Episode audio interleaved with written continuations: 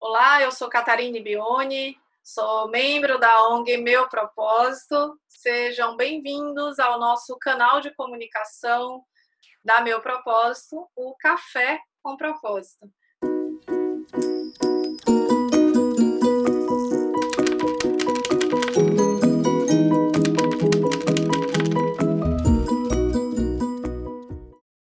Gente, a ideia de hoje é nós batermos um papo sobre uma pergunta que é cada vez mais recorrente, principalmente diante do cenário atual, é, tanto para mim em sala de aula, né, nas nossas salas online agora, quanto é, para os membros da ONG de uma maneira geral. E a pergunta consiste no seguinte: qual é o melhor investimento hoje? Então, professora, eu tenho um dinheiro guardado, qual é o melhor investimento que existe na atualidade, né? É, eu sei que muita gente tem uma certa ansiedade acerca disso, mas eu lamento informar que não existe o melhor investimento é, de forma global, generalizada, universal, que atenda a todo mundo porque as pessoas possuem características individuais, objetivos individuais, circunstâncias de vida diferentes uma das outras. Tá? Então a gente não pode simplesmente engessar um único investimento que seja o melhor para todo mundo, senão todos nós estaríamos nesse danado desse investimento. Então, é, essa pergunta ela é feita de forma equivocada e ela deve ser refletida no movimento inverso, ou seja, diante das minhas circunstâncias de vida, diante do meu perfil de risco, né? Diante da minha realidade, diante dos meus objetivos, dos meus sonhos, qual deve ser o melhor investimento que atenda às minhas características, tá? E é assim que a gente deve pensar nos investimentos, como um produto onde você vai inserir os seus objetivos e os seus sonhos, tá? E aí aquele produto ele vai lhe auxiliar a chegar aos seus objetivos e os seus sonhos, tá? Então é importante nós pensarmos dessa forma. E para se chegar a isso, nós precisamos é, entender que os nossos objetivos, os nossos sonhos, eles podem ser divididos numa caixinha de curto prazo, numa caixinha de médio prazo e numa caixinha de longo prazo. A caixinha de curto prazo, ela será essencialmente a nossa reserva, que alguns chamam de reserva de emergência, e ela não deve existir somente para emergência, como ela deve existir para alguma oportunidade também. Então, se porventura aparece uma oportunidade no mercado e você quer adquiri-la, nada mais né, interessante do que você ter ali um dinheiro à mão de forma rápida, enfim, para abocanhar aquela oportunidade. Então, as reservas de emergência, né, elas não servem só para uma emergência, vamos dizer assim, como se fosse algo ruim é, mas para algo que pode ser positivo também. Por isso que eu gosto de chamar de caixinha de curto prazo. Depois nós temos as caixinhas de médio prazo e as caixinhas de longo prazo também. É, eu como como conversar sobre elas, né, vai demandar um tempo. Eu vou né, mostrar para vocês aqui na gravação de um outro vídeo como é que elas se comportam, como é que são as características dessas caixinhas. A ideia de hoje é nós estarmos promovendo um debate essencialmente sobre o que eu preciso fazer para escolher o meu melhor investimento, vamos dizer assim, o que eu preciso trazer de reflexão para mim. A primeira coisa, gente, é que vocês devem entender o perfil de risco de vocês. Tá? É, o nome disso em finanças é chamado de suitability, questionários de suitability. Então, existe uma série de questionários. Normalmente, os bancos, eles possuem é, um padrão para isso, tá? É, e lá eles conseguem identificar o perfil do cliente, né? O seu perfil de risco tá? Esse perfil ele vai ser dividido em um perfil, essencialmente um perfil conservador, um perfil moderado e um perfil agressivo. Então, com base na sua predisposição a perda, né? Como é que você atura uma perda? Com base nas suas características conservadoras. Você vai responder algumas perguntas ali sobre qual é o conhecimento que você tem acerca de alguns produtos financeiros, é, se você já aplicou em alguns produtos financeiros, se você teve algum tipo de perda e tal. Então, o questionário de suitability ele vai servir essencialmente para identificar o seu perfil de risco, tá? E você ter em mãos esse seu perfil de risco vai lhe facilitar muito na hora que você for pensar nas caixinhas de curto, médio e longo prazo.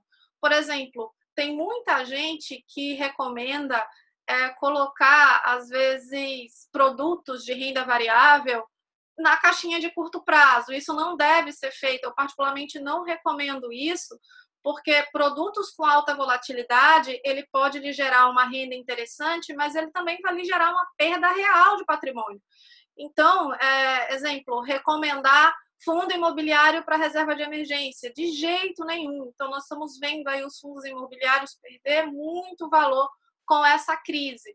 Então, você pode colocar um determinado valor lá e na hora que você precisar resgatar de forma emergencial aquele montante que está lá, você só tem metade do que de fato você teria, ou você tem 20%, ou você tem até menos do que você teria. Tá? Então, recomendar renda variável, recomendar produtos que tenham alta volatilidade para esse tipo de reserva de emergência, eu particularmente não recomendo porque a reserva de emergência ou a reserva de curto prazo, ela é uma reserva que você precisa ter de forma confortável à mão, se você precisar de algum recurso é, financeiro. Então, é muito importante você entender o seu perfil de risco, porque a ideia é que quanto maior o tempo, né, óbvio, que se a pessoa, né, uma pessoa mais jovem, ela pode tomar muito mais risco no decorrer da vida do que uma pessoa mais velha, próxima aos 60 anos, próxima aos 70, 80. Então, normalmente o jovem, ele tem uma possibilidade de tomar muito mais risco, porque esse risco ele vai amadurecer, ele vai maturar ao longo do tempo, do que uma pessoa mais idosa, tá? Mas, é, de maneira geral, quanto maior o, o tempo né, que você tem para um determinado investimento, maior é a possibilidade que você pode ter de tomar esse risco, tá? Eu acho que a gente chama de tempo de maturação, né, dessa volatilidade desses produtos de mais risco. Então, se eu tenho 10 anos, se eu tenho 15 anos, se eu tenho 30 anos para alcançar um determinado objetivo, é interessante eu colocar um, uma certa um investimento com mais risco ali, porque ao longo do prazo ele tende, eu não estou dizendo que isso vai acontecer, ele tem uma tendência de dar uma rentabilidade mais interessante do que um produto de curto prazo. Só que existem pessoas que, por mais que ela tenha um patrimônio que faça ela tomar um risco maior, ela não se sente confortável para isso. Então, tem gente que pode ter um patrimônio interessante, às vezes até para conseguir ter, tomar um certo risco e aumentar a rentabilidade dos investimentos dela, mas ela é super conservadora. Então, se você instruir ou se você sugerir ela buscar um investimento de renda mais volátil, como uma bolsa, ela vai se sentir super mal naquele tipo de produto, sabe? Tem gente que vai ficar sem dormir, que vai ficar querendo resgatar toda vez que a, que a bolsa oscilar e tal. Então, é, não vai adiantar né, ela pensar, por exemplo, numa caixinha de longo prazo, colocar ali ação, porque o perfil de risco dela não suporta isso, certo? Então, isso precisa ficar muito claro na ótica de investimentos. O meu perfil, ele precisa estar adequado aos meus objetivos de vida. E eu devo respeitar o meu perfil por mais que porventura eu tenha um patrimônio que me permita tomar risco, se eu não me sinto confortável com isso, é interessante que os teus investimentos eles te deem tranquilidade para que você tenha saúde e sanidade mental e não o inverso. Então não adianta você estar tá expondo o seu patrimônio em algo que você, é, enfim, fica, fica ansioso, fica aperreado e fica se sentindo inseguro. De forma nenhuma tá? Então, o perfil de risco, o suitability, ele vai ser muito importante na hora de direcionar onde você deve investir. Uma outra coisa que é igualmente importante é a gente dividir a capacidade de você tomar risco e a disposição de você tomar risco. Então, a gente viu o perfil de risco, suitability, mas eu também preciso ver qual é a minha capacidade de tomar risco e qual é a minha disposição de tomar risco. O que é disposição de tomar risco? É justamente essa questão do meu perfil. Então, eu estou disposto, eu sou disposto a tomar qual nível de risco? Então, eu sou disposto a ser conservador, eu aceito pouco risco. Eu sou disposto a ser moderado, ou seja, a depender da rentabilidade que eu vou ter ali, consigo, de fato, é, me sentir confortável com algum determinado nível de risco nos meus investimentos. É, e o perfil né, agressivo, né, ele tem uma disposição de tomar risco alta. Então, ou seja, pode dar ali uma lapada que eu vou é, aguentar, tá? E essa disposição a tomar risco, ela precisa estar muito clara tá? Mas existe a questão da capacidade. Então, na grande maioria das vezes, eu posso ter uma pessoa que ela tem um perfil extremamente agressivo, extremamente arrojado, mas aí eu vou olhar as circunstâncias de vida dela e vou dizer, calma lá, esse teu perfil, ele não se adequa à sua realidade hoje. Então, vamos imaginar o seguinte exemplo, né? É, uma pessoa aí na faixa dos 35 anos, filhos pequenos, dois filhos pequenos, o cônjuge não trabalha, ele ainda está formando patrimônio, então o apartamento está financiado, o automóvel está financiado. Quando a gente olha as questões familiares, de uma maneira geral, é de uma, fama, de uma família que não tem aí patrimônio financeiro e não tem um patrimônio substancial. Ele também está começando a vida profissional dele, né? A carreira profissional está ascendendo, mas ele trabalha em um ambiente extremamente competitivo, então o risco da demissão existe e, enfim, precisa ser considerado.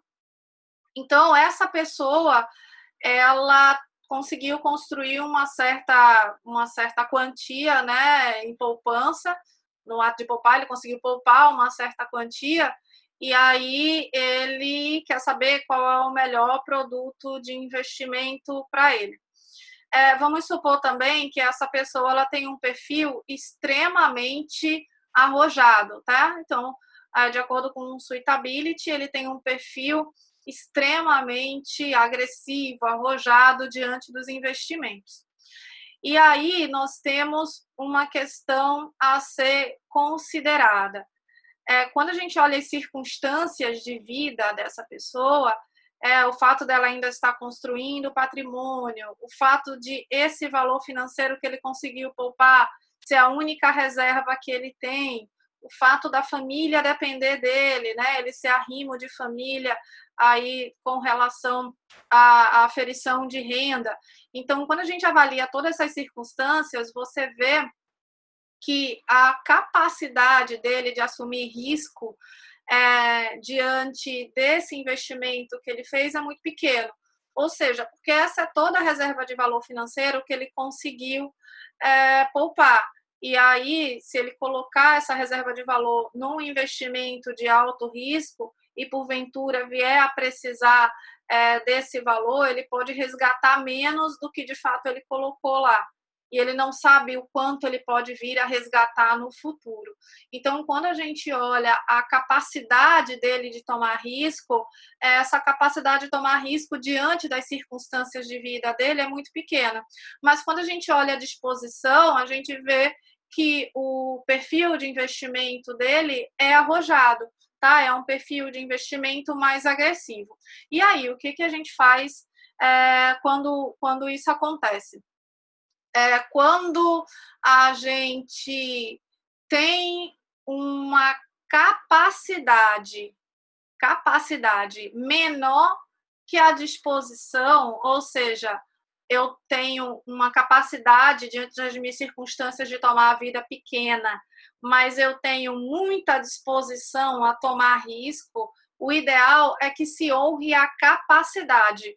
Ou seja, eu vou olhar a capacidade pequena e uma disposição para tomar risco alta, é ideal que se é, é ideal que a pessoa ela honre a capacidade, que ela resguarde a capacidade, tá? Então, o ideal é que ele não tome risco nessa nessa nessa reserva, nesse patrimônio que ele conseguiu fazer, porque a capacidade de tomar risco dele é muito pequena. Então, entre capacidade e disposição, honre sempre a capacidade dele de tomar risco. Agora, vamos supor o inverso. Né? É uma pessoa que tem um patrimônio financeiro já elevado, ela consegue ter patrimônio é, patrimônio físico também, em termos de imóvel, né, em termos de automóvel, ela tem um salário é, mais seguro, vamos dizer assim, ela fere renda de uma maneira mais segura, é, ele já tem uma certa maturidade laboral na carreira profissional dele, né? Então é uma pessoa aí que tá que tem uma certa maturidade já de investimentos que tem um, um, uma certa maturidade na carreira, que tem uma certa estabilidade financeira e uma estabilidade laboral. Só que essa pessoa, ela, na hora que vai avaliar o perfil de risco dela, ela é extremamente conservadora.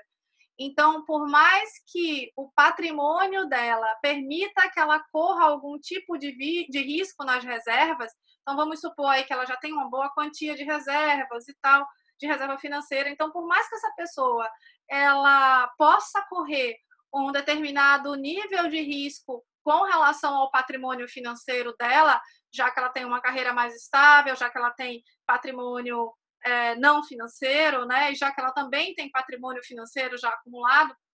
Então, por mais que essa pessoa possa aí correr algum tipo de risco, né, incorrer em um ativo com algum tipo de risco, ela é extremamente conservadora. E aí, essa pessoa, se colocar o dinheiro dela, por exemplo, numa bolsa de valores ou num investimento de maior risco, ela vai ficar bem preocupada, ela vai ficar ansiosa. Então, neste caso, quando nós temos uma disposição a tomar risco, ou seja, um perfil de risco menor que a capacidade, ou seja, a capacidade dela é alta, mas o perfil de tomar risco dela é baixo, a gente honra a disposição. Então, a ideia é que essa pessoa não vá buscar investimentos de maiores riscos, já que isso vai gerar algum tipo de ansiedade e algum tipo de desconforto. Então, só entendendo aqui, se a capacidade for muito baixa de tomar, a capacidade patrimonial for muito baixa e a disposição para tomar risco for muito elevada, a gente honra a capacidade, ou seja, a gente vai ali colocar o dinheiro dela de forma que ela não tome risco de maneira desnecessária nos investimentos. Agora, se a capacidade da pessoa for muito elevada, né, ela tem um patrimônio já bom financeiro e tal, ela tem uma certa segurança patrimonial e uma certa segurança laboral. Então, ela tem uma capacidade elevada, mas ela tem uma disposição, um perfil de risco muito conservador, um perfil de risco baixo. O ideal é que a gente honre a disposição, ou seja, a disposição dessa pessoa de tomar risco. Por mais que ela possa é, tomar mais risco, é ideal que a gente honre o fato dela ser conservadora. No outro caso, por mais que ela seja agressiva, o ideal é que a gente honre a capacidade dela não tomar risco de forma necessária, desnecessária, para manter a segurança patrimonial dela. Então, é muito importante avaliar isso. É, uma outra coisa, para nós encerrarmos aqui essa nossa conversa, é a questão das perdas, tá? É o que nós chamamos, gente, aqui de teoria da perspectiva, que tem a ver com finanças comportamentais. Na grande maioria das vezes, as pessoas vão preencher o perfil dela de suitability, o perfil de risco dela, e aí mostra lá que essa pessoa é extremamente arrojada. Só que essa pessoa não tem muita familiaridade com investimentos. Eu vou dizer uma coisa, gente: perder dinheiro dói, incomoda, tá? É algo que de fato faz ruer aqui um mal-estar durante alguns dias. Então, existe uma coisa chamada em finanças comportamentais, que foi, inclusive, é, né, premiação de prêmio Nobel, de fato, chamada teoria da perspectiva. E na teoria da perspectiva se diz exatamente o seguinte: é, nós temos uma versão à perda muito maior do que a felicidade de ganhar. Então, na grande maioria das vezes, a, as pessoas elas só vão conhecer de fato o perfil de risco delas experimentando perder tá? Então, a gente pode dizer que uma pessoa é extremamente agressiva, ela pode dizer, ah, eu gosto de tomar risco, eu faço, eu aconteço, só que a partir do momento que ela experimenta, de fato, a perda real de dinheiro, é que ela vai entender até que ponto ela se predispõe a tomar um determinado nível de risco certo? A teoria da perspectiva, ela diz que a, a nossa experiência com a perda ela é em média duas vezes, duas vezes e pouca maior que uma experiência com ganho. Então, a gente tende a valorizar muito mais a perda, no final das contas, que o ganho, tá? Então, é, o, o, perfil de suitability ele vai ser importante para vocês avaliarem né, o perfil de risco de vocês, a avaliação pelo suitability é importante.